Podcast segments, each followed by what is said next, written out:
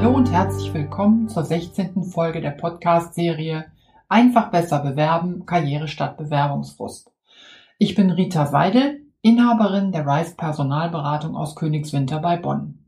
Heute möchte ich mit dir darüber reden, was Arbeitgebersiegel sind und wie du sie enttarnst. Wenn du dich nach einem neuen Job umschaust, sind dir dann schon mal Arbeitgebersiegel aufgefallen? Diese kleinen, bunten aufkleberartigen Gebilde, mal sind sie rund, mal sind sie eckig, und sie haben meistens eine kurze, knappe, prägnante Botschaft, die sie transportieren. Diesen Arbeitgebersiegeln will ich heute auf den Zahn fühlen. Überall da, wo es um die Jobsuche geht, tauchen sie auf. Du siehst sie auf Karriereseiten, auch auf Stellenanzeigen. Überall, wo sich Unternehmen als Arbeitgeber präsentieren wollen und auf sich aufmerksam machen wollen, da findest du Arbeitgebersiegel. Diese Arbeitgebersiegel sind ein Teil des Employer Brandings, also eine reine Werbemaßnahme des Unternehmens. Und wie es mit dem Wahrheitsgehalt von Werbung aussieht, hm, ich glaube, das wissen wir alle. Wahrheit und Werbung haben nicht viel mehr gemeinsam als den ersten Buchstaben. Dabei hat die Idee hinter diesen Arbeitgebersiegeln echt Charme. Denn ist dein Arbeitsvertrag erstmal unterschrieben und du merkst erst dann, dass du nicht zu diesem Unternehmen passt, dann ist es einfach zu spät. Und sich vorher schon auf ein Arbeitgebersiegel verlassen zu können, ausgestellt von einem seriösen und renommierten Institut, das wäre schon eine schöne und ziemlich beruhigende Sache. Solche Siegel kennen wir aber auch aus anderen Zusammenhängen. Bunt, rund, kurzer Slogan, gut sichtbar platziert, das kennen wir zum Beispiel als den Umweltengel, wir kennen Ökosiegel, solche Fisch- und Fleischzertifikate. Sie alle haben einen total seriösen Anstrich. Und dahinter stecken auch tatsächlich renommierte Institute, die man durchaus kennt. Das lässt sich auch mit relativ wenig Aufwand recherchieren und dahinter steckt ein seriöser Kern.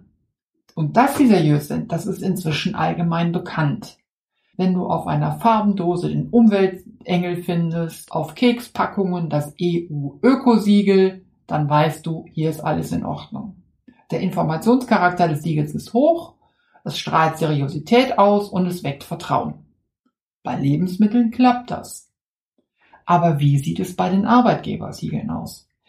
Ich habe mal versucht herauszufinden, wie viele es gibt in Deutschland das ist nicht klar. Dafür gibt es keine verlässlichen Zahlen. Ich schätze mal, es sind so rund 100. Das Ganze ist übrigens auch nicht reglementiert. Denn anders als beim Fischfang beispielsweise gibt es keine gesetzlichen Bestimmungen, wie man nachhaltig und fair nach neuen Mitarbeitern fischt.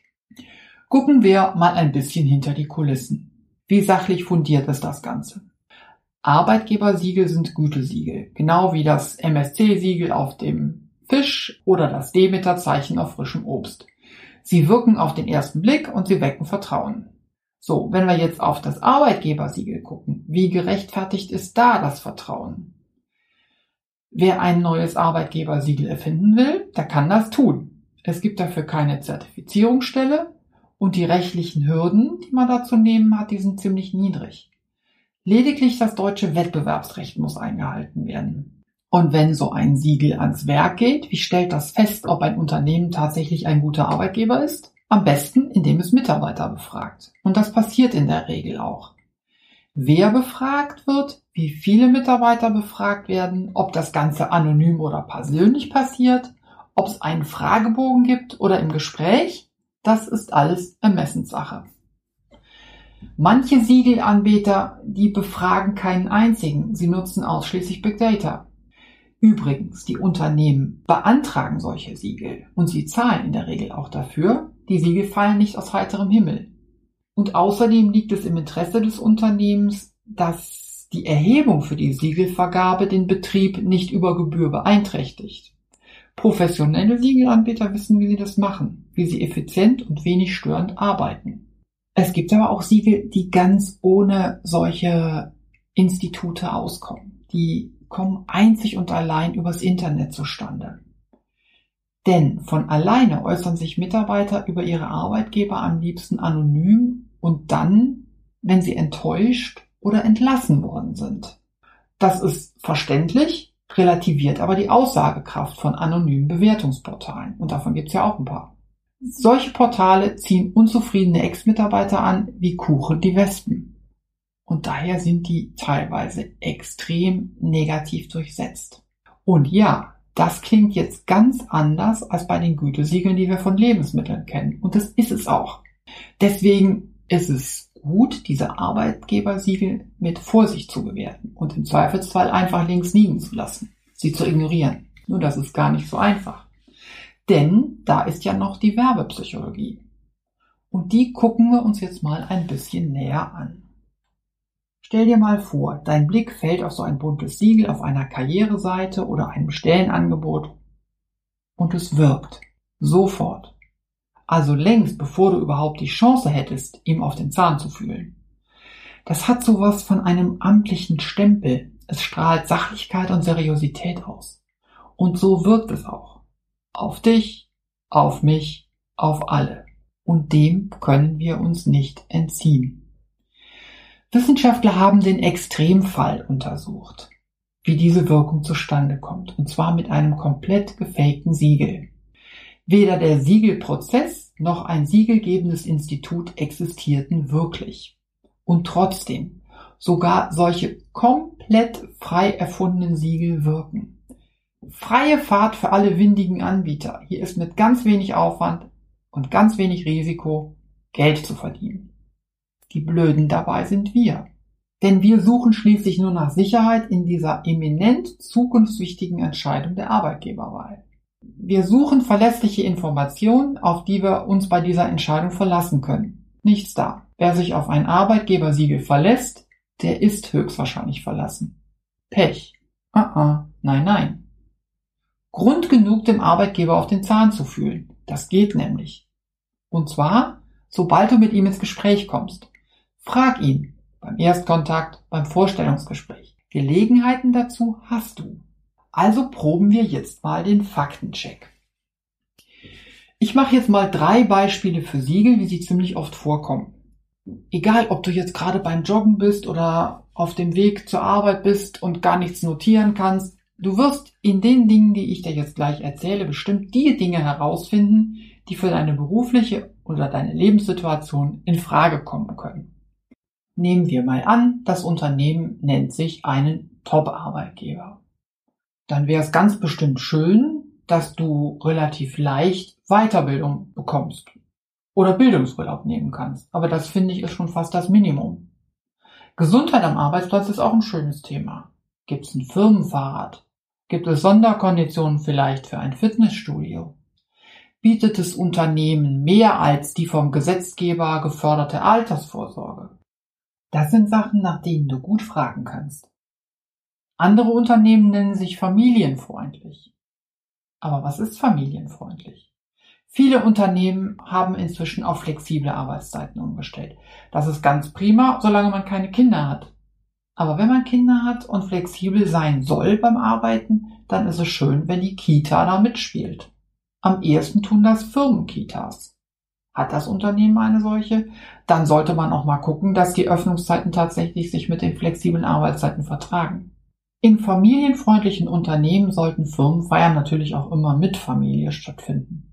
Und dann bitte auch so, dass die Kinder mit dabei sein können. Also nicht erst abends um acht anfangen und bis Mitternacht, sondern durchaus auch schon nachmittags um vier loslegen. Es gibt eine ganze Reihe von Situationen in der Familie, die sich mit dem Arbeiten nur schlecht vertragen.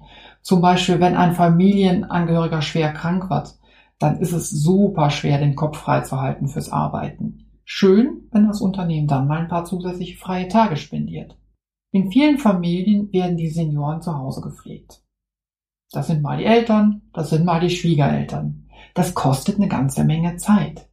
Und manche Unternehmen bieten tatsächlich zusätzliche freie Tage für diese Seniorenpflege oder bieten eben auch Sondermodelle an, wie du deine Arbeitszeit dann mit der Pflege von Angehörigen vereinbaren kannst. Ein Fall, den ich auch ganz spannend finde, ist Dienstreisen, gerade für Alleinerziehende. Bietet das Unternehmen da in irgendeiner Weise Unterstützung, dass die Kinder versorgt sind? Die dritte Gruppe sind Unternehmen, die von sich sagen, wir fördern Frauen. Gleichstellungsbeauftragte sind prima, das ist das Minimum. Förderprogramme für Frauen mit Managementambitionen gibt es auch noch relativ häufig. Was relativ selten dagegen vorkommt, sind Unternehmen, die jungen Müttern, die allein erziehen, aber noch keine Ausbildung haben, eine solche Ausbildungsstelle anbieten. Davon gibt es nämlich nur ganz wenige in Deutschland. Überhaupt, die Unterstützung Alleinerziehender ist ein großes Thema, in der sich die Förderung von Frauen ausdrückt. Aber der spannendste Punkt, finde ich, ist der, in dem Unternehmen dazu übergehen, klassische Frauenberufe zunehmend stark mit Männern zu besetzen. Ich höre ihn regelrecht, den Aufschrei. Von solchen Gehältern kann man doch eine Familie nicht ernähren. Genau, das ist der Punkt. Und deswegen ist es so wichtig, dass klassische Frauenberufe eben zunehmend mit Männern besetzt werden. Ach ja, zu guter Letzt, da fällt mir noch was ein. Wir haben das Ganze hier an Arbeitgebersiegeln aufgehängt. Diese Fragen kannst du aber auch natürlich immer dann stellen, wenn das Unternehmen gar kein Siegel hat, diese Themen aber für dich auch trotzdem relevant sind. Denn die Abwesenheit von Arbeitgebersiegeln, die sagt auf keinen Fall, dass dieser Arbeitgeber weniger empfehlenswert ist. Und ich denke, damit hätten wir die Relevanz von Arbeitgebersiegeln wohl hinreichend entlarvt. Also, summa summarum.